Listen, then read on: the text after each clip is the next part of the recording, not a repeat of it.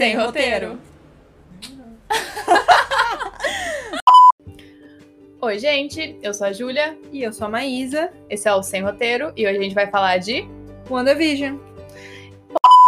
Bom, gente, WandaVision acabou já faz umas três semanas e, bom, a gente não vai trazer nenhum novo olhar pra série agora, como muita gente tá falando sobre isso na internet. A gente não vai falar de nenhuma teoria que a gente tinha ou não tinha. A ideia hoje é simplesmente conversar sobre a série agora que acabou, os episódios como um todo. A gente não vai acompanhar episódio por episódio, não vai fazer um breakdown, não vai fazer, nossa, tudo que você perdeu, cada detalhe. Não é nosso estilo. Não, a gente só vai comentar mesmo a série, o impacto que ela teve na gente. É, acredito que surpreendeu bastante gente. Então, como a gente é fã do MCU, acompanha desde o início, inclusive vimos vários dos últimos filmes juntas. Eu acredito que é mais para falar uma impressão geral da série, para quem assistiu, né? Aí ter uma ideia se concorda ou não, se também achou isso ou aquilo. Para quem não assistiu, talvez ajude você a decidir se você quer assistir ou não. A proposta do podcast é falar do que a gente gosta e a gente gostou muito de WandaVision, então é isso que a gente vai falar sobre hoje. Então, Maísa, um, um overview geral. Como foi WandaVision para você? Bom, é, no geral, num todo, eu gostei muito. Eu achei que a série foi muito criativa.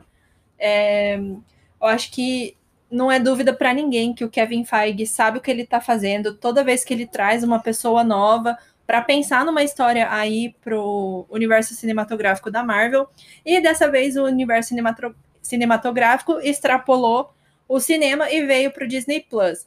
É, uma coisa que é muito legal é que eu acho que agora eles estão dando protagonismo para personagens que durante aí esses 10 anos, né, esses 20 e poucos filmes, não tiveram tanto protagonismo, e nessas séries a gente consegue desenvolver um pouco mais a complexidade desses personagens, e um deles é a Wanda Maximoff, que é incrível, tem uma história linda, é uma história que faz parte, grande parte da história dos Vingadores, e agora a gente pode é, saber mais ou menos o que, que aconteceu com ela durante todo esse tempo, e eu adorei isso, eu achei muito criativa, bonita, engraçada, triste, e uma série muito bem feita. E você, Júlia? O que, que você achou? Eu, como a boa chorona que sou, chorei, dei risada. A Maísa viu, me viu chorando com WandaVision. É, para mim foi uma coisa que a gente espera que seja bom, porque acompanhando o universo Marvel tanto tempo quanto a gente acompanha, a gente já espera que seja bom. Mas quando muda tanto assim de gênero, a gente tem um certo medo que, que eles vão vacilar em alguma coisa, que alguma coisa vai sair do tom, que vai. Mas foi uma coisa muito bem orquestrada e realmente a mente do Kevin Feige para mim foi muito bonito, foi realmente um, um retrato da mágoa, do luto, de foram frases muito bonitas. E pô, triste que acabou, triste que não vai ter mais, triste que já foi dado como encerrado, que não vai ter mais mesmo, que mas ainda ansiosa pelo que vai trazer. Sim, eu também fico triste que não vai ter mais, mas eu fico feliz que a gente ganhou isso, sabe? Eu acho que se fossem outros tempos, a Marvel nunca lançaria uma série assim. O fato de que o MCU deu tão certo e eles ganharam tanto dinheiro como eles ganharam, acho que a Disney, né, como empresa, permitiu aí essa liberdade criativa de assim, não, é, a gente confiou na sua visão durante todo esse tempo e deu certo. Então agora a gente vai continuar confiando. Pode trazer quem você quiser para a equipe. Vamos fazer coisa diferente. Muita gente na internet estava estranhando, principalmente os dois primeiros episódios, né? É, mas assim, uma coisa completamente original, fora da caixinha para o MCU, que tinha uma fórmula, querendo ou não. É, e eu acho que daqui para frente tende a ser mais assim, e eu espero que seja sempre assim, extrapolando a criatividade, trazendo o que esses personagens merecem. Porque, querendo ou não, todas as melhores histórias em quadrinhos que, que originam essas são as que fogem da fórmula, são as que não são tão, sabe, vilão faz uma coisa ruim, foge. herói vai atrás, vilão escapa, herói vai atrás de novo, consegue pegar vilão. Fica um pouco enjoativo depois de dois filmes, que foi o que. A primeira fase da Marvel foi basicamente isso, e pro momento, ótimo. Foi a base do que a gente construiu para chegar aqui, mas não daria certo mais. Tanto que é preciso essa reinvenção, é preciso. E agora o que dá certo é isso, o que dá certo são histórias mais baseadas em personagens, baseadas em você se importar com essas pessoas se importar pelo que elas estão passando, se importar com tudo que elas construíram, com tudo que elas passaram e com tudo que elas ainda vão construir. É, ele deixou. Eu acho que assim, a série fez uma coisa muito inteligente de é, usar referências da televisão para fazer uma série televisiva, né? Embora seja na plataforma do Disney Plus, é, ela tá ali com o formato televisivo, de um episódio por semana. Então foram aí nove semanas acompanhando tudo isso e a evolução, né? Da, da Wanda nesse estágio de luto até ela aceitar que ela não podia fazer tudo aquilo. Acho que foi muito inteligente a forma como eles construíram isso. É, me surpreendeu. Eu tava esperando uma loucura depois que saiu o primeiro trailer, mas depois eu não vi mais nenhum trailer. Eu não fiquei indo atrás tanto de teoria, eu via um vídeo ou outro. É, e gostei de ser surpreendida por algumas coisas. Eu acho que teve episódios que foi assim, o pico, para mim foi o episódio 8, foi o pico da série, quando a Wanda enfrenta o passado dela ali, mas também a série trouxe muitos elementos novos, né? Introduziu várias coisas. O que, que você mais gostou de tudo isso que foi introduzido na série, que potencialmente, como a gente estava discutindo em off, né, antes de começar a gravar, muitas coisas ficaram em abertas, então pode acontecer de tudo. O que, que você mais gostou que foi introduzido agora na série? Eu gostei de uma coisa que foi introduzida, mas não foi introduzida, que é a ideia do multiverso, que eles só falaram pra gente, trouxeram um, um Quicksilver de um outro universo, mas não era ele, mas e se for ele, e se não for ele? Porque a ideia do multiverso é uma ideia muito, muito boa para mim, pela questão que dá abertura para a gente ter muitas histórias. Então, por mais que o canon, por mais que tipo, o que aconteceu no universo Marvel seja uma coisa, o que aconteceu em outro universo Marvel pode ser totalmente diferente. A gente pode ter muitas histórias boas das HQs, com os mesmos personagens que a gente já conhece, mas que na verdade ainda não conhece. Então a gente tem, por exemplo, eu gosto muito do Capitão América, então a gente tem morte do, uma morte do Capitão América muito icônica, que foi feita de um jeito totalmente diferente no, na, no endgame. Então, ela poderia ainda ser feita de uma maneira mais a ver com, com as histórias em quadrinho no multiverso. Não que eu queira ver outra pessoa que não seja Chris Evans como Capitão América, mas eu tenho uma parte de mim que ainda quer ver uma, uma morte diferente do Capitão América que por mais que tenha sido lidado com muito respeito, a morte que a gente viu em Endgame. É, não foi uma não foi um momento morte exatamente, 100% né? satisfatório para mim, como fã do Capitão América e etc. É. Mas são coisas assim que o multiverso é uma coisa que me deixa muito muito feliz e toda todo o plotline de, de House of M também me deixa muito animada. A Casa M. Que um é. dia aconteça. É, eu acho que depois de tudo que aconteceu, a gente não vai mais ter uma única história com uma narrativa igual a gente teve né, desses últimos 10 anos, assim, o mesmo vilão, todo mundo vai. Não. É, eu acho que isso já não cabe mais. Eles fizeram uma vez e deu super certo e não é que foi um milagre, porque foi muito bem pensado. O Kevin Feige realmente dá para ver que ele ama esses personagens e essas histórias, porque senão ele não levaria até o fim com tanto zelo e acho que com tanto detalhe, né?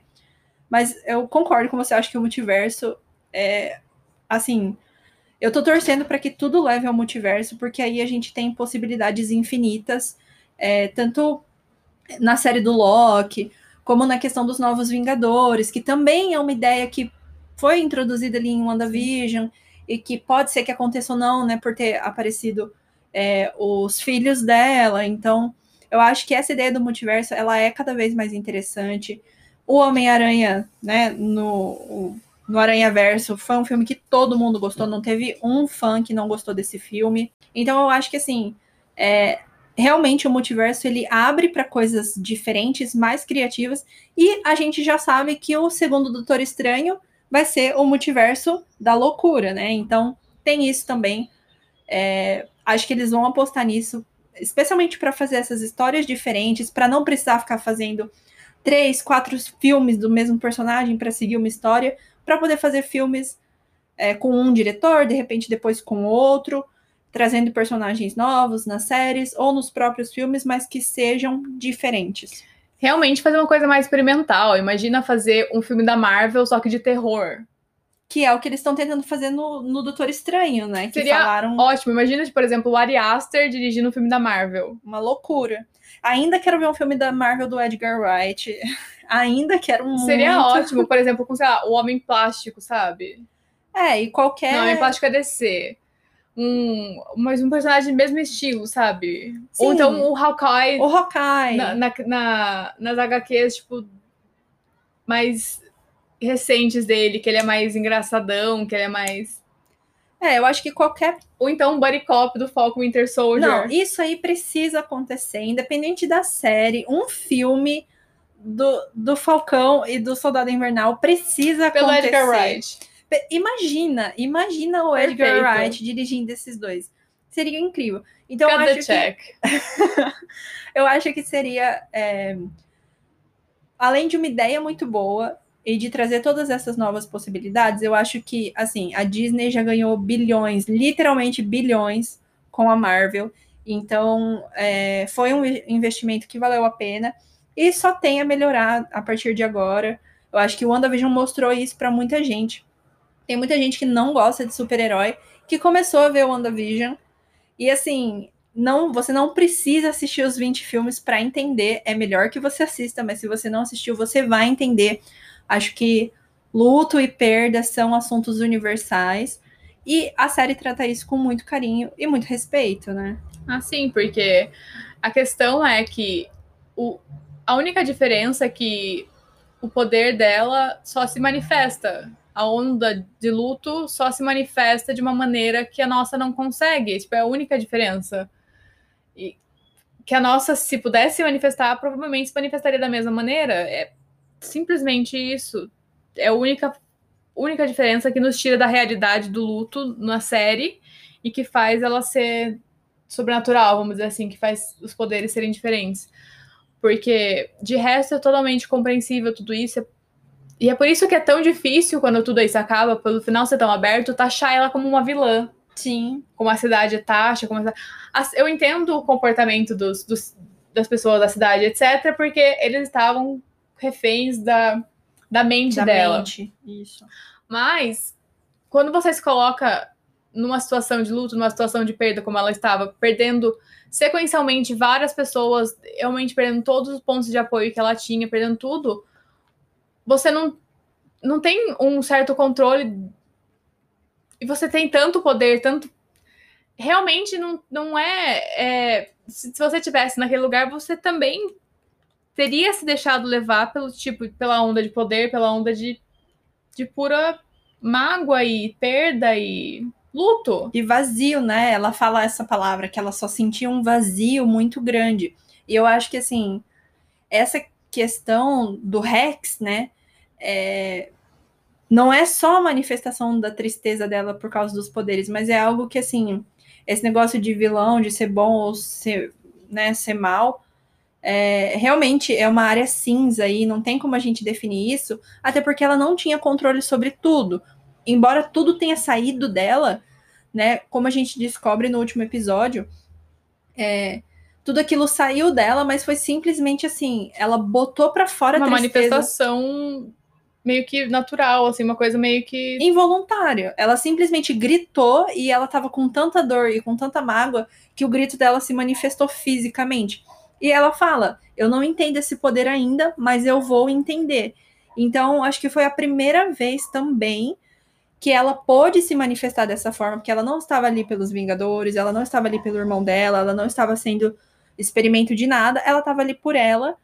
E aí ela fez isso, não foi uma coisa legal, não foi uma coisa legal, mas ela desfez e ela foi tentar entender esse problema. É, então é toda a questão que, tipo, ela não nasceu assim, ela foi forjada, que a Agnes fala, a feiticeira escarlate, ela é forjada. Então, toda essa mágoa foi o que forjou ela se tornar esse ser, esse. E é isso que ela tá tentando entender agora, é isso que ela tá tentando. Então, meio que não dá ainda, realmente, nem ela talvez saiba se ela é uma heroína ou uma vilã ainda, se ela é. Ela ainda tá descobrindo o que ela quer fazer com os próprios poderes, quem ela quer se tornar com esses poderes. Ela tá pela primeira vez realmente sozinha e aceitando que ela tá sozinha e tentando descobrir quem ela é sozinha, sem a, sem a influência da Hydra, sem a influência dos Vingadores, sem a influência do Visão, dos pais, do irmão. Então, pela primeira vez, ela vai realmente ficar sozinha, parar e pensar, tipo, tá, com esses poderes, o que eu quero fazer? O que eu posso, né? Para onde eu posso ir, como que eu posso usar. Eu acho que é super importante isso também no desenvolvimento dela como personagem, porque assim, muito se fala do que os Vingadores fazem durante esses 10 anos, né? Ah, eles estão aqui para ajudar o mundo e tal, não sei o quê. Mas e a partir do momento em que os Vingadores não existem mais como um grupo, porque o, o Homem de Ferro morreu, o, o Capitão América sumiu, né?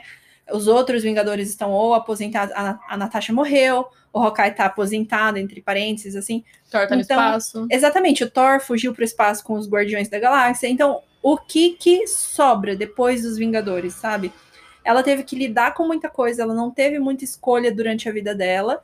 Isso foi a manifestação da tristeza, e só depois de desfazer isso é que ela pode sentar, refletir como ela aparece no último episódio, tentando entender esse poder e controlar. Então, eu acho isso muito interessante, porque ninguém aguenta vilão que é assim, ah, é certo ou é errado, sabe? Essa coisa de. Porque é moralista demais isso, é entediante, não existe uma pessoa que é 100% certo o tempo todo e outra pessoa que é 100% errado o tempo todo. Mas esse é um bom ponto agora, que tipo, agora que os Vingadores realmente não existem, não, por exemplo, o único, acho que o único membro que sobrou é o Falcão é. e ele tá Então, para onde a Wanda vai? Será que nessa hora seria a hora de, tipo, por exemplo, introduzir os X-Men e elas ser introduzida como adotada pelos pais socovianos dela e ela ser filha do Magneto e ser inserida nesse, nesse núcleo? Ou vai ser realmente uma, uma hora de, tipo, mudança, porque, tipo, ela não se insere mais em nenhum núcleo no... Não, ela tá completamente sozinha. Sim, então vai ser é realmente uma, uma hora de mudança, uma hora de, tipo, onde vão inserir a, a Wanda nisso tudo? É, a gente sabe que ela vai voltar no Doutor Estranho. É, a Elizabeth Olsen já confirmou isso em diversas entrevistas. Acho que tem foto até dela no, no set. É. Então, assim, a gente sabe que ela vai voltar. Só que é muito interessante o que WandaVision fez de deixar tanta coisa aberta. Assim, encerrou o ciclo dela com o Visão, mas deixou tanta coisa aberta que a gente não sabe o que, que vem agora encerrou, mas ainda assim tem um visão com memórias, com o corpo e com a aparência, né? Só que ele é todo branco. Sim, mas ainda assim, o que, que tem na testa dele? Não é a joia. Não é a joia, mas é alguma coisa. E tá por aí. Então, é isso que eu fico pensando que o que foi inteligente dessa série é exatamente isso. A série tem começo, tem meio e tem fim. Existe uma conclusão, só que ao mesmo tempo em que tem uma conclusão numa parte da história da Wanda, a gente tem aí um monte de informação que daria para eles irem para qualquer lugar. Literalmente qualquer lugar. Eu acho que o multiverso é o mais provável. Ah, sim. É, por tudo que a gente vem lendo, por tudo que a gente vem vendo. Mas assim, dentro, mesmo dentro do multiverso, eu não Tem consigo. Tem mil, mil possibilidades dentro do multiverso. Exatamente, eu não consigo imaginar, gente, aonde que vão colocar a Wanda. E ainda vai ter a, a série do Loki, vai ter a série do Hawkeye. Então, assim, esses personagens eles vão realmente se afastar e cada um vai viver em um, um núcleo, uma parte diferente Eu do acho, universo. Porque vai ter aquela série animada e C da Marvel, né? Em algum momento. Eu acho que eles vão usar essa série para meio que testar algumas possibilidades, ver como que o público se reage a certos cenários, etc, para tipo, sabe, ver como que Sim. Essa coisa que você falou, né, da, da morte do Capitão América, por exemplo, Existem alguns arcos nas HQs que são fechados, são arcos separados. Eu acho que a EC, né, ou o Arif, ela vai também explorar isso, porque a animação é muito mais fácil você conseguir várias coisas. Com o Homem-Aranha no Aranha Verso, a gente viu isso e foi sensacional. Então, eu acho que essa série, como você falou, vai servir como um medidor, mas eu acho que eles já têm planos, porque o WandaVision foi, né, foi feita ali no final de 2019, então muita coisa já está definida. É, a gente só não sabe, e eu acho maravilhoso, de verdade, vindo desses 10 anos, sabendo que tudo ia culminar na batalha dos Vingadores com o Thanos, eu acho que a gente não saber o que vai acontecer, não ter ideia do que vai acontecer, é maravilhoso. Porque não tem, não, assim, cria expectativa, mas a gente não, não sabe. Então qualquer coisa pode ser, e qualquer coisa pode ser incrível. A gente nem faz ideia do que exatamente acontece no filme da Viva Negra. Não, não faz ideia. Exatamente. A gente sabe que é no passado, porque ela morreu. Mas e aí? O que que vai contar? Vai contar a história da Natasha? Vai contar. Falam que é ali na época do, da. depois da Guerra Civil, né? Ou é entre o Soldado Invernal e Guerra Civil, alguma coisa assim. Mas o que que aconteceu? Não eu sei. só espero que, sabe, tem o Buck. E eu sei que não vai ter, mas meu coração, assim, pede. Como podemos ver, eu sou uma shipper muito, assim, triste. É, eu nunca li nada sobre o Buck e a Natasha, então não posso. Mas vai ler. Não posso opinar nisso. Mas eu acho que assim. É... Tanto o filme da Viúva Negra, né? Vai, vai, acho que vai. Não... Talvez uma cena pós-créditos. É, eu não sei se ele vai dar alguns nós, alguns pontos finais em algumas coisas. Eu só acho que a Natasha, como personagem, merece um filme, merecia já muito antes. É, a Scarlett Johansson. É, a Scarlett Johansson merecia também que tivesse um filme da Natasha. E os fãs, né? É, em relação a essa questão de a gente não saber, outro filme que me deixou com esse sentimento foi o Homem-Aranha Longe de Casa, porque o final do Homem-Aranha também abriu para muitas possibilidades. Então, é cada vez mais certo que a gente vai entrar no multiverso. A, a questão é como que a gente vai entrar no multiverso, como que a Wanda vai ser inserida nisso eu adoraria que ela criasse os mutantes. É, adoraria mesmo, acho que ia ser genial se fizesse essa reversão da história dos quadrinhos, ao invés de destruir todos os mutantes, que ela criasse todos os mutantes, e aí começaria o multiverso da loucura, porque poder dela é muito grande. Mas como a gente viu no final da série, ela já aprendeu a controlar ele. Então, não sei se ela teve ajuda do Strange. É, se ela criasse todos os mutantes, ia ser por vontade mesmo, porque ela quer criar. Soltar os filhos do, do Darkhold ela criasse os mutantes, porque os filhos dela têm genes mutantes por serem. E eles estão talvez em um outro universo. É, ou então preso, o livro, talvez, uma coisa assim. Então, e será que ela teve ajuda do Strange? Será que a gente vai ver isso dela é, treinando? Talvez ela, tipo, no, ela treine com o Strange no final, talvez seja tipo um gancho do final do filme são muitas possibilidades, né? Não, se a gente começar a pensar, a gente não para e, ai, triste. Mas eu acho que, assim, o sentimento geral é, em volta de WandaVision é uma coisa extremamente positiva.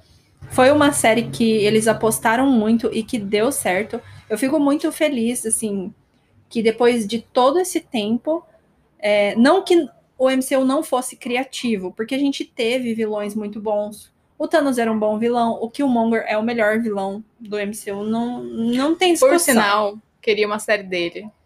É, então, daria para explorar muitos personagens secundários. Então, eu ia perguntar isso pra você. Quem você gostaria que tivesse uma série do Disney Plus? Eu comentei com você ontem, né? Eu gostaria muito. Uma coisa que me interessou, assim, de tudo que é secundário na Marvel, uma das coisas que mais me interessou é que em Pantera Negra é, antes até de o Killmonger virar o vilão principal, a gente tem aquela equipe que tá junto com ele, com o Claw, né, que é o Garra, é, que eles saem roubando artes, roubando, entre as... É roubando, mas não é, porque eles roubam artes de museus, só que são artes que foram tiradas de Wakanda, é, são coisas de Vibranium que foram roubadas, né? Foram pegadas por países colonizadores.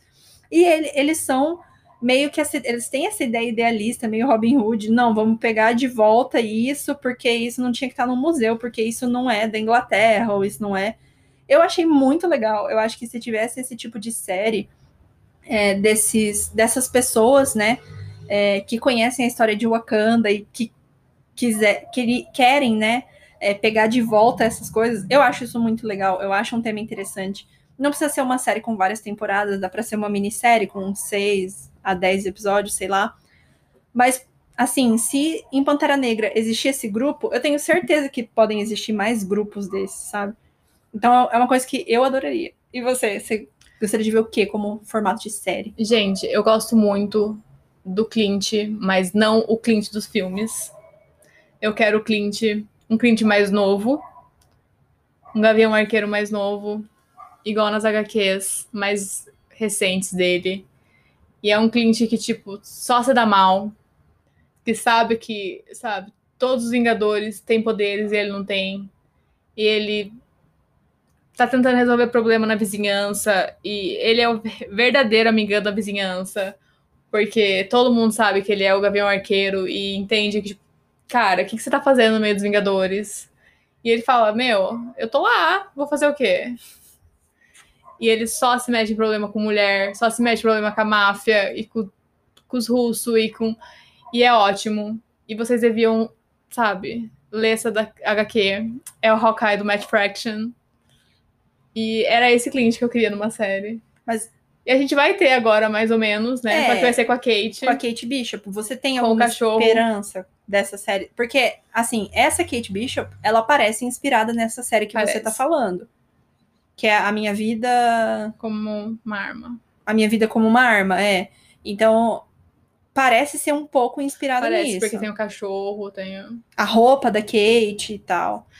Então, se for, engra... se, for um pouco engraçado, eu já tô feliz. Se tiver um pouco do humor, um pouco do tipo do, da questão que, tipo, sabe? Já fico um pouco feliz. Se o, os Jovens Vingadores já tiver essa pegada um pouco mais. Leve, né? É. Porque os filmes da Marvel têm essa pegada leve, tem, mas falta um pouco do que os Jovens Vingadores têm. Sim.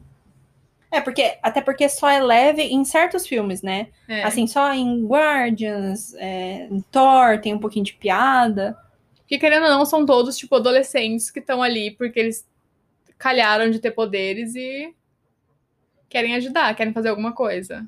Você acha que os X-Men vão ser introduzidos já nessa fase? Eu não sei, porque tem tanta coisa pra ser introduzida. Tem os Eternos, tem os inumanos, tem. E tem tanta coisa, eu não acho que. eu queria, uhum. mas eu acho que.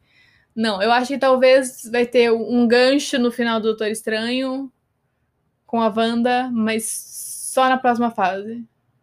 É, eu acho que a Wanda vai ter um papel importante nessa nova fase, só pelo fato de. Não só porque ela teve uma série, mas só pelo fato de ela participar de um filme do Doutor Estranho, porque o Doutor Estranho, quando saiu, a gente não deu tanta bola. Não, tipo, é um filme bom, mas a gente não deu tanta bola para ele dentro do universo. E o Strange foi um dos personagens principais ali é, no enredo com o Thanos. Então eu acho que a Wanda vai ser importante. Bom, eu acho que de específico não tem muito mais o que a gente falar também, porque é, é muito pessoal, né? Acho que o que a gente poderia falar também que, que é um negócio legal é sobre os nossos episódios favoritos e as referências, né? Eu acho que muito da, da audiência jovem da Marvel não gostou dos dois, três primeiros episódios ali, porque eles não têm essa referência de TV. E assim, por mais que a gente seja jovem também, a gente é bem mais velho do que adolescentes que gostam da Marvel. Então, a gente também gosta muito de TV, a gente né, quer trabalhar com isso. Esse podcast existe porque a gente gosta muito de cultura pop e a gente pesquisa, entende as referências. Então, muita gente mais nova não entendeu e não foi procurar também. O que, que você achou disso? Não só das referências, mas assim, de todas, pelo menos ali até o episódio 7, né? Que segue referências. O qual que assim foi que você mais gostou? Gente, para mim é que tipo, eu não sei se é porque as coisas sempre demoram um pouco para chegar no Brasil, mas muito do que foi do primeiro não tanto, mas a partir do segundo, tudo que foi referenciado eram coisas com que eu acabei crescendo também. Porque, vamos dizer assim, coisas que eram dos anos 70, chegaram no Brasil nos anos 80 e eram reprisadas nos anos 90. E eu nasci nos anos 90, então uhum. eu acabei crescendo com aquilo. Então, nos anos 90, tipo, comecinho nos anos 2000, tinha Nick at Night. E o que passava no Nick at Night era reprise de Feiticeira, de Neo Gene, etc. Então aquilo ali eu lembro muito da minha infância também. E o que, que passava no SBT em sábado e domingo? Full porque house. era Full House, era. Então, eu tenho também muita memória afetiva com aquilo. Então, para mim, foi coisas que eu também uhum. me identifico muito, porque, querendo ou não, quando você tem pais que trabalham e você acaba ficando, tipo, na casa de avós ou acaba ficando muito sozinho em casa, você acaba vendo muita televisão. Mesmo Sim. a gente que, que ainda brincava na rua e ainda tinha assim, a gente acabava vendo televisão um pouco ainda, tipo, não tanto quanto hoje em dia, vamos dizer assim. É, hoje não é nem TV, né? É, Internet, é o, o, TikTok. YouTube, é. Mas eu tenho muita memória com aqueles programas também. Eu acho que o único que eu não tenho muita tipo, foi Malcolm in the Middle, que eu acabei nunca vendo. Que eu acho que não foi grande aqui é, também, é, foi por porque, isso. Mas, tipo, o resto, tipo, The Office, aquela abertura inspirada em The Office, para mim, foi maravilhoso. Ótima, eu fiquei, gente. Com o logo de Modern Family ainda. Modern Family também, eu assisti quase tudo. Parei, tipo, acho que na penúltima temporada, só que eu não. A penúltima e última temporada, só que eu não vi. Por sinal, Haley End Forever. Nossa, me dói até hoje. Entendeu? e então, para mim, foi. A ideia foi tão. Porque realmente ela ter se refugiado nisso é uma resposta muito. Tipo, compreensível. Sim, com certeza. Porque são refúgios que eu procuro quando Sim. eu me sinto triste. São, é, são é televisão, são livros. E é isso. são e... esses os refúgios. Então, para mim, ressoou bastante. Sim. É, e eu acho que faz muito sentido, né? Mesmo na Sokovia, é, isso fala muito da influência do conteúdo dos Estados Unidos no mundo inteiro. Porque, assim, mesmo na Sokovia, que por mais que seja um, um país fictício, é dá a entender que é ali no leste europeu, né? Então a gente tem ali. A Wanda nasceu em 89, eles falam isso na série depois dos anos 90, né, já tinha globalização já, então, é, tanto é que na série o pai dela traz meio que escondido, né, os DVDs, os, as fitas, né, para eles assistirem e tal. Então, isso faz muito sentido, porque, assim, de fato, eu acredito que tirando é, Malcolm in the Middle, aqui no Brasil, todas as outras séries também foram muito grandes. Assim, então a gente Tipo, que nem você falou, ou passava na Nick, né? Porque a feiticeira, por mais que seja uma série dos anos 60, eu lembro de a feiticeira. Sim, então é um negócio que você fala, que louco isso, né? E acho que Full House, né? Que era o que mais, porque passava toda hora no SBT, Sim, a era... gente acompanhou mais temporadas. Porque, tipo, era uma questão, tipo, o, o que acho que as crianças mais novas, tipo, uns dois, três anos mais novos que a gente tem a memória afetiva da infância com Pipo e Patroas Crianças na hora do almoço, a gente é, tem com três é demais. Exatamente. É, eu acho que é bem isso, assim, algumas séries do começo dos anos 2000, a gente já não cresceu tanto. Não, é, foi tipo, foi, pra gente era três é demais e Maluco no Pedaço, naquela, naquele bloco é, da hora do Friends almoço. também, Friends, passava muito. É, então, assim, as séries do começo dos anos 90, por mais que Full House estava no final dos anos 80, né, começo dos anos 90 até o meio dos anos 90, que como a Júlia falou, as coisas chegavam aqui mais atrasadas e aí acabava reprisando o tempo Sempre. todo. E a gente tinha só isso, É tipo né? aqueles desenhos que você, depois que você cresce, você aprende que tinham, tipo, 10 episódios e você jurava que você assistia aquele desenho todo dia. E na verdade tinha 10 episódios só e você via os mesmos 10 episódios e você jurava que o desenho era, tipo, gigante. É. E, e isso fala muito do poder da televisão, né? Eu lembro que sim, teve uma época, um pouco antes de 2010, né, que teve a renascença ali da, da era de ouro da TV, que a gente achava que estava morto, né? Porque tinha pouca série de fato interessante, né? As séries adolescentes estavam ficando é, um pouco problemáticas, muita coisa acabando. E em 2010, né, no final de 2010 ali, é, foi crescendo assim, e, e não é que não tinha série boa antes, mas é porque por um tempo, entre 2000 e 2010, tinha pouca coisa de fato acessível, né? E a gente fala também das formas, porque era muito na TV a cabo. É, a gente aqui não tem costume de ficar comprando DVD de série porque aqui é muito caro. Então, assim, para nós, né, tipo, beleza, com Game of Thrones, que daí todo mundo ficou assistindo, mas principalmente, sei lá, em 2013, quando a Netflix veio para cá e aí eles começaram a investir mais nisso, né? É, é muito real essa coisa de, nossa, tipo, usar a TV como conforto. E aí eu acho que a gente estava faltando isso na no nossa pré-adolescência ali, adolescência, e, né, sei lá, conforme a gente foi ficando um pouquinho mais velha, 17, 18 anos, voltou a ter isso, né? Que é o que a Wanda passa, basicamente. Mas minha mãe me mandou um meme, porque minha mãe me manda. Mas é meme de, meme de mãe, sabe? Do Facebook. É. que tipo, imagine essa quarentena, tipo, nos anos 2000. É, era tudo muito mais difícil, né? Tipo, de 2005. acesso. É, imagina, música, filme. Você não tem internet no celular. Uhum. A internet do computador é lenta. Você não tem Netflix. Não. Você tinha tem que que alugar. ligar. Eu alugava filme em Eu, locadora. eu também. Tinha que ir, não ia poder ir na locadora ficar alugando filme toda hora. Quem pagava TV a cabo, a gente fala hoje, né, que é muito caro se a gente for juntar todos os streamings, assim. Mas, gente, TV a cabo, eu não sei se vocês Era lembram. 150 reais. Não, era mais, era um absurdo, porque eu lembro que uma vez meu pai tava vendo de fazer pacotes assim com ah, com canais que ele queria incluir, e eu lembro que a moça tinha falado pra ele que a HBO era tipo o preço do negócio inteiro a mais, sabe, do pacote de todos os canais inteiro a mais. E hoje é muito fácil assim, Se muito você- mais fácil, pelo Se menos. você quer saber o que tá passando, tinha que olhar na revistinha.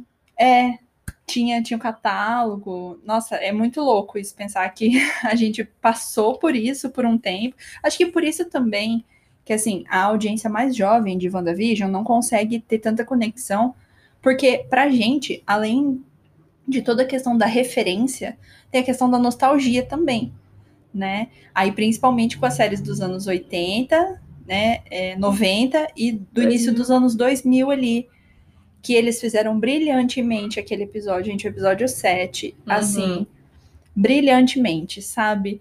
É, referenciando todos os mockumentaries, porque os anos 2000, de Nossa. fato, foram, assim, a- as comédias que surgiram no meio, né, da, da década de 2000, ali com The Office, Parks, é, que mais que tinha nesse estilo? Modern Family, é, Tem mais. tem, não, tem mais, tem, tem mais, sim. Party Down, eu acho que era documentary. E aí hoje a gente já tem, tipo, a maioria das séries que mesmo se intitulando sitcom, elas não têm mais a, a faixa da risada, que é uma coisa que em WandaVision sumiu também com o tempo, né? Então, assim, a audiência, É, os 2000, os anos 2000 foi o- a década dos dramatim e dos mockumentary. é, e foi mesmo. E eu acho que isso é representado muito bem no episódio 7, porque é uma mistura de comédia com drama familiar, que é uma coisa que a gente tem em Modern Family, é uma coisa que a gente tem, assim, em The Office tem menos, mas ainda assim tem o drama pessoal das personagens junto ali com a comédia, né? Então, nossa, foi brilhante esse episódio 7. Maravilhoso mesmo. Só não foi melhor que o da terapia. Só não foi melhor que o episódio 8, que pra mim, pessoalmente, também foi o melhor episódio. Meu Deus. Que foi lindo, né? Assim, episódio. De fato. Tem que falar, gente. Esse aí é. Se você tá precisando de uma terapia também, você vai junto. Bom, então, agora que a gente já divagou um pouco, né, sobre é, TV e as referências, Júlia, se fosse para você criar o seu Rex, assim, igual a Wanda criou, vou pegar as minhas referências principais de televisão e vou criar um mundinho só meu, a minha fica e ninguém mexe.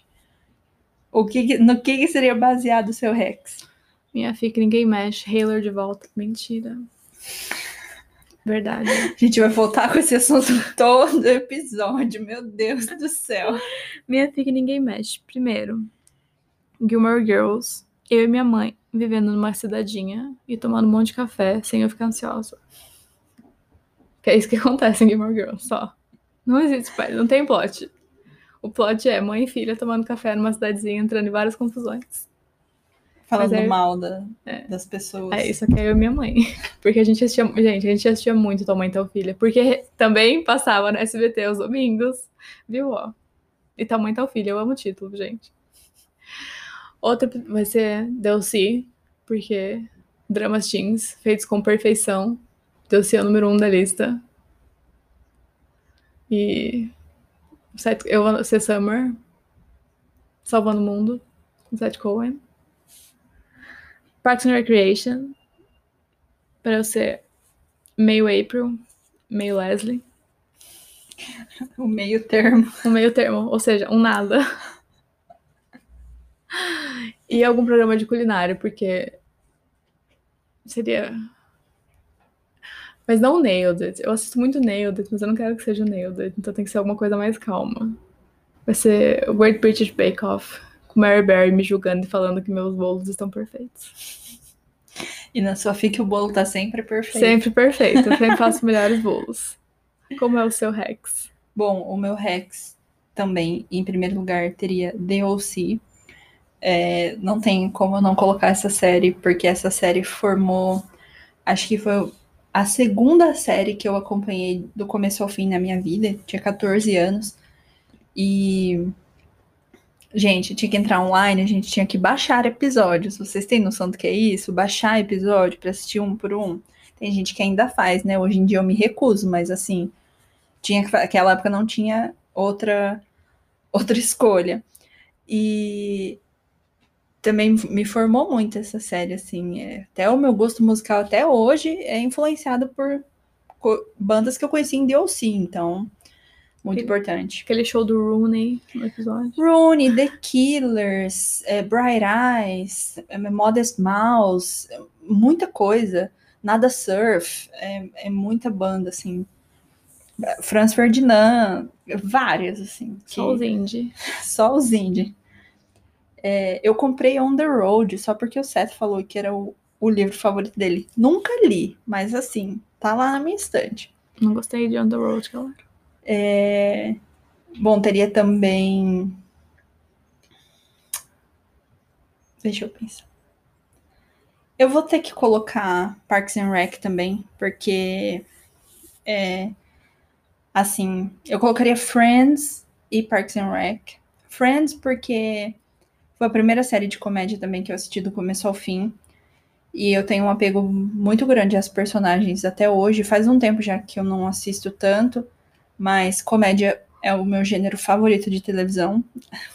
Aí, por eu amar tanto o começo ali de, de WandaVision, de todas as referências, porque, de fato, eu tento assistir o máximo possível de comédias que eu encontro. E Friends, que começou tudo isso, então tenho um carinho muito grande. Dito isso, é, sei lá, depois de um tempo, é, eu percebi que o humor de Friends já não era o suficiente para mim, né? E eu gosto muito da série, mas fui achando um pouco datado e fui procurar outras coisas, até que eu encontrei a perfeição da comédia, que é Parks and Recreation. E assim, já reassisti esse ano e assim, gente, continua bom. Depois de anos, faz seis anos que acabou essa série, nove anos, nove? Não. Seis anos que acabou, faz mais, de 2007 para cá. Quantos anos? 14. 14. 14 anos que começou. E continua bom. Então, assim, é muito raro uma coisa que começou há tanto tempo não ser cringe, assim, sabe? De você ver e você falar, nossa, que merda, né? Aquela época. As pessoas não tinham consideração que falavam, qualquer coisa era humor. E Parks and Recreation não tem isso. Então, assim, perfeito. Então seria DLC, Friends e Parks.